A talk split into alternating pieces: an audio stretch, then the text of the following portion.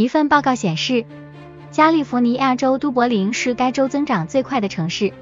在美国排名第十二位，从二零一零年到二零二零年增长了百分之五十八。该市人口从四万六千人增加到近七万三千人，增长速度远超其他湾区城市。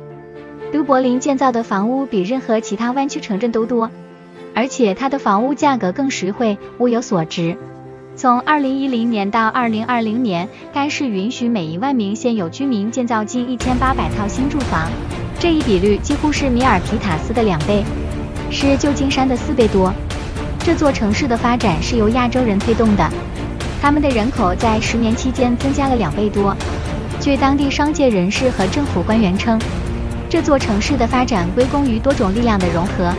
例如，一九九零年代和二零一零年代制定的雄心勃勃的规划开发项目，交通便利的住房，高效的建筑许可流程，以及一系列体育公园、